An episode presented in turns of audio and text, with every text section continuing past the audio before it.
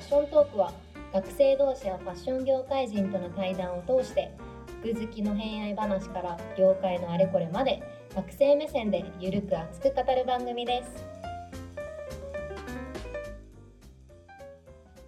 今回も、えー来年度代表橋本さんをお迎えして代表対談第2回を行います。今年度の AFA、2022年度のうん。AFA を見て、まあ、1年生の時から入ってるわけだからさ、2年目なわけじゃん。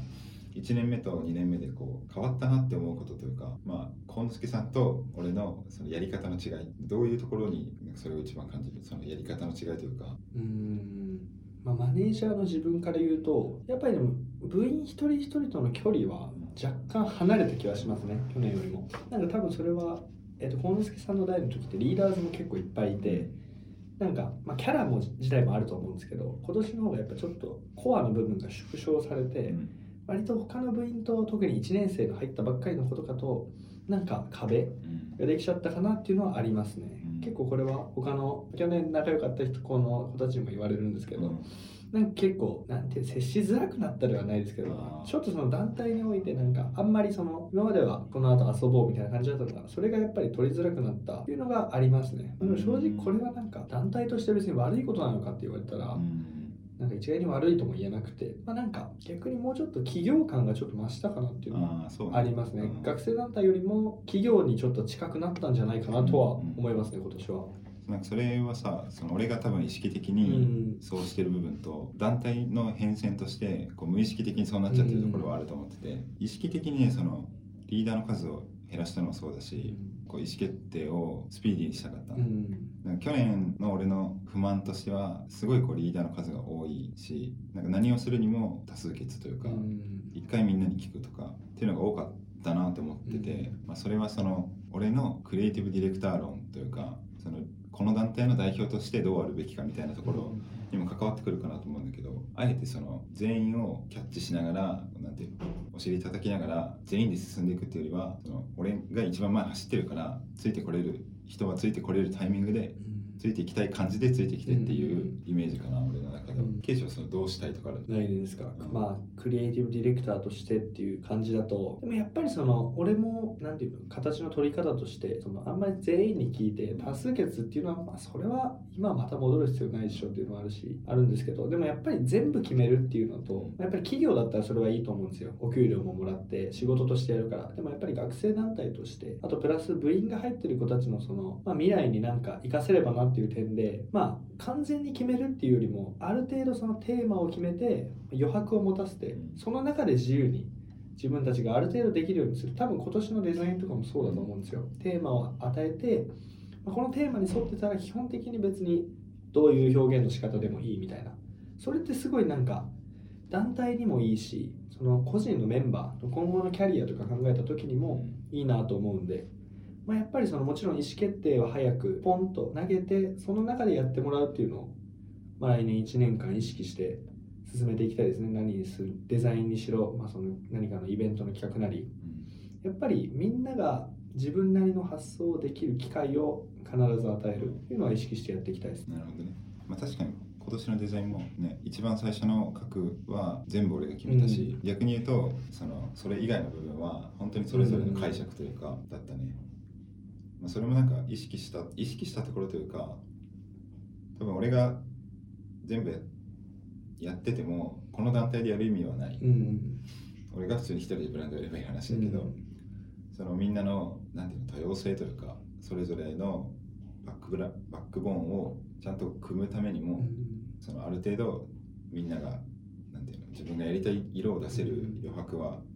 必要かもね。うん、それはなんかすごい大切にせっかく150人、まあ、ぐらいもいて、まあ、来年どうかなるかは分かんないですけどやっぱり大人数がいればそれなりのそれぞれの視点があるんでそこをうまく取り入れていける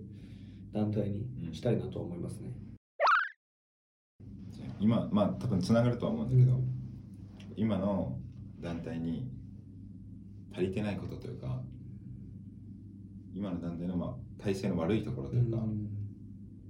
どういうところその距離が離れてるっていうの以外で、うんうん。まあ、距離が離れてるとちょっと近いことかもしれないですけどやっぱりそのモチベーションこれは学生団体あるあるだと思うんですけど部員全体的なそのモチベーションがやっぱり落ちちゃう子はもう落ちてこなくなっちゃうみたいなのが、まあ、これはもう今年度だけじゃなくてずっと前からだと思うんですけどいつか解決できれば今年度で解決できねえかなと思ってる課題ではありますね。やっぱりお金をもらってるものではないしどうしてもそのコアのメンバーが少なくなれば少なくなるほど意外とそのあこれ自分いる意味ないじゃんみたいな思っちゃう子もいると思うんですよ。全然そんなことはないんですけど。やっぱりそこのモチベーションを保っててなかったなっていうのは今年度の印象ですごい難しいことではあると思うんですけど来年はもうそこをどう攻略していくかっていうのはやっぱ自分の一個の大きなテーマの一つではありますね。そうねモチベーションはね、うん、学生団体ある？あるどうしても。モチベーションが落ちちゃう理由としてはやっぱりその自分たちにも責任あると思っててやっぱそのマネージャーの意外とちょっと企画によってはグダッとしちゃったり中だるみ的なそういうのってすごいなんか他の部員のモチベーションが落ちる原因の一つかなと思ってて、なんか別に先週も来週も同じことやってるから、まあ、もう別に行かなくていいよね。みたいなのになっちゃうこともあると思うんで、まあ、そこの間になり、まあ、マネージャーそのとリーダーズのその意識からやっぱりうまくやっていかないと4月の段階でやらないとどんどんグダグダしていっちゃうかなっていうのもありますね。周りのメンバーもやっぱそれは感じてるのかな、どうなんですか？いやでもうん。ぐだぐだってるなっていうのとかなんかちょっとトップダウンすぎるなとかっていうのは、話すことある？なんかそういう。ありますあります。結構言われることもあるしなんか聞いてみることもあるんですけどやっぱり感じているとは思ってて、まあ、だからといってその感じた人が全員いなくなるわけではないんですよ。例えば AFA に他のなんていう学生団体どっちかっつったらもっとサークルっぽい楽しみかもしれないですけど仲いい子がいるから行くみたいな楽しみ方してる子もいるんで、まあ、そういう子は別にモチベーション関係なく来てくれますけどやっぱりでモチベーションとかその去年よりもなんかやることなくなっちゃったみたいなのはやっぱり聞きますね。あの企画自体は去年よりも圧倒的に何て言うんだろう圧倒的っていうかいろんなことできてると思うんですよ。やっぱり団体も年月が進んできて。それがなんか不思議だなと思うのはいろいろやることがあっていろんなことやってそうに見えるのに内情は実は暇な子がなんか出てきちゃったりみたいな。それはなんか不思議だなと思いますね。まあでもなんかそれも多分まあ俺の責任でもあると思うけど、同時にその俺のポリシーというかスタンスでもあって、そのなんていうの自分たちでその存在価値をうん。自分たちで作り出してほしい。うんうんだから俺らが仕事を振ってあげるんじゃなくてなんか自分でこういうことをやってみたいんですとか、うんそのもちろんその各チームを編成する時にさみんなにもちろん声をかけてるわけだからその中で仕事をもらえるのを待ってるよりは自分で仕事を取りに来てほしいし、うんプラスアルファのこう価値を出してきてほしいなと思ってるし今の多分、まあ、ケイシ含めマネージャーの子たちも俺も多分1年生の時そうだった、うんうん。その自分であのこれやりたい人って言われたら積極的に手を挙げるしだからその一番最初のコレクションのタイトルロゴを作ったのも俺だし、一番最初のロゴを作ったのも俺だしなんかそういうところでこうなんていう自分から価値を出してほしいなと思ってたしなんかそれがその学生団体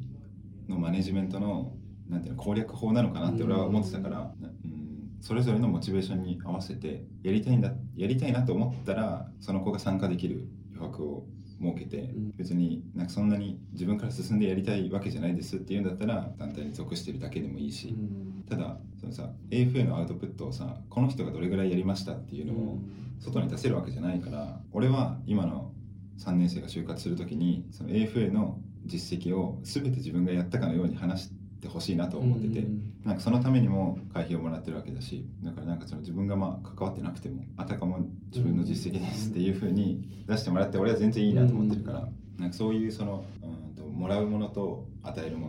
のの関係とか自分がどれだけ関わりたいかによって、まあ、仕事量が変わるようなシステムがベストかなとは今んとこ思ってるけど、それを来年どうしていくかはまあ課題よね。まあ、そうですね。まあその考え方自体はすごい共感できてやっぱりその自分から取りに来てほしいしなんかその自分から企画を多分提示するだけのメリットがうちの団体はあると思うんですよ。まあでもやっぱり何て言うの？いやじゃあ自分から持ってくればいいじゃんって突き放すよりもなんかこれも難しいと思うんですけどどうにかあ私たちでもできるんだみたいな。あ企画持ってっていいんだ。こういうことしていいんだみたいなのの意識をやっつけてあげるとやりやすいのかな。もちろんその会ごとに今でもこういう興味ある人言ってくださいみたいなのあるから、まあ、それで十分っちゃ十分だと思うんですけどもっと可能性を感じてもらいたいっていうかただ払ってコミュニティに属してまあおしゃれな人服好きな人と友達になれるっていうので終わりじゃなくてここにいることで、まあ、なんか自分の未来もこう変わるかもとかいい方に行くっていうのをみんなになんか提示してあげられたらなと思います、すごい難しいことだとは思うんです。けどもっと可能性を感じてくれれば必然的にみんなのモチベーション上がるかなと思うんで、やっぱその提示の役割はやっぱり代表まあ、副代表マネージャーなりそういうコアの部分の人がやっていくべきだと思うんで、まあ、そこもちょっと来年度のできたらいいなっていう、まあ、やらなきゃなっていうのではありますね。次回も引き続き代表対談第3回を行います。